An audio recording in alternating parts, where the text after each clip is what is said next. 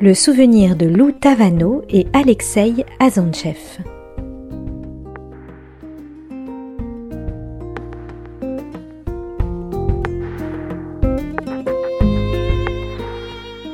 Alors mon souvenir marquant, c'est euh, j'avais 15 euh, ans et euh, en fait toute mon adolescence et même toute mon enfance, je me suis pas sentie acceptée et acceptée surtout telle que j'étais.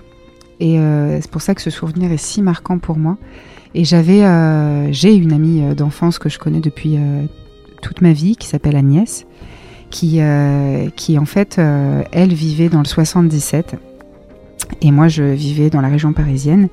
Chaque euh, week-end, en gros, j'allais la voir euh, comme pull d'air, en fait, parce que c'était le moment où, euh, où, je pouvais être un peu plus moi.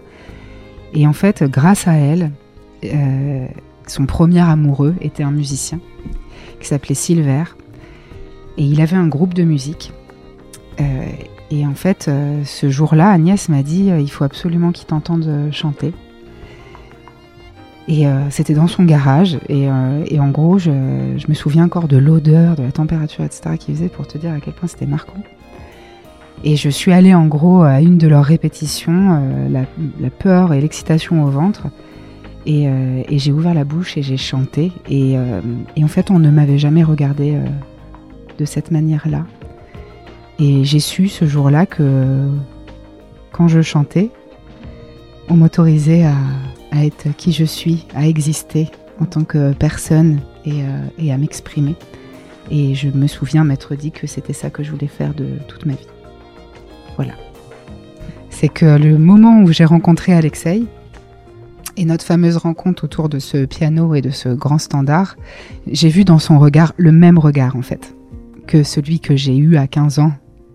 Et c'est pour ça que notre rencontre a été si forte, parce que il m'a validé en fait d'une certaine manière notre rencontre et j'ai su que, que, notre rencontre allait être euh, enfin extrêmement forte et, la rencontre d'une vie quoi. C'est euh, aussi, euh, aussi fort que ça quoi. Voilà.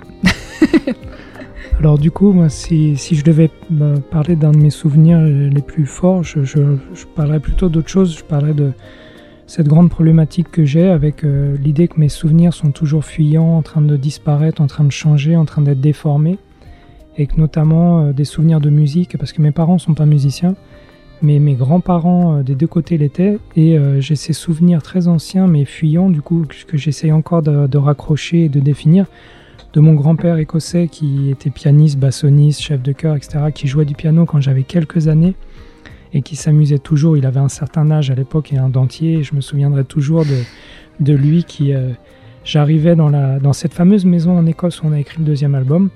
Je rentrais dans le salon et, donc j'en garde un souvenir caverneux, euh, écossais, d'un temps sombre, etc. Et je rentre, il est tout seul au piano, il me voit rentrer, donc tout petit, en train de marcher sur la moquette en pensant qu'il m'a pas vu rentrer. Évidemment, la porte a coulissé à rentrer.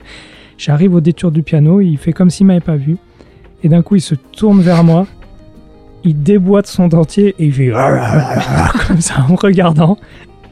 Et je pars en hurlant. Je vais avoir 3 ans ou 4 ans. Je fais Ah J'arrive vers ma mère. Je lui fais Grandpa turned out like a monster. Grandpa's a monster. Et donc je revenais avec ma mère terrifiée. Ma mère qui faisait Qu'est-ce que tu racontes? Je rentrais, On rentrait dans le salon. Et là, mon grand-père, écossais, euh, flegmatique, britannique, bah, nous regardait avec son air euh, noble et serein, tout à fait en disant Mais what's the problem with Alexei tu vois? Et, donc, je repartais en disant Mais c'est pas possible, c'est pas possible. Et dès que j'y retournais dix minutes plus tard, hop, je repassais par la porte, j'arrivais près du piano, et il refaisait la même chose, et je repassais en courant. Et il faisait ça uniquement avec moi.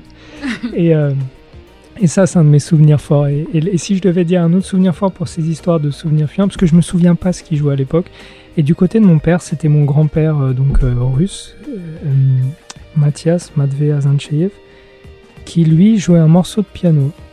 Et ça fait 25 ans que j'essaie de me souvenir de ce morceau qui jouait tous les jours. Et une de mes plus grandes joies, ce serait un jour de retomber sur quelqu'un qui joue ce morceau, de pouvoir le retrouver pour le rejouer moi-même et, et revivre ces moments. Ce que je ne peux pas faire parce que je m'en souviens.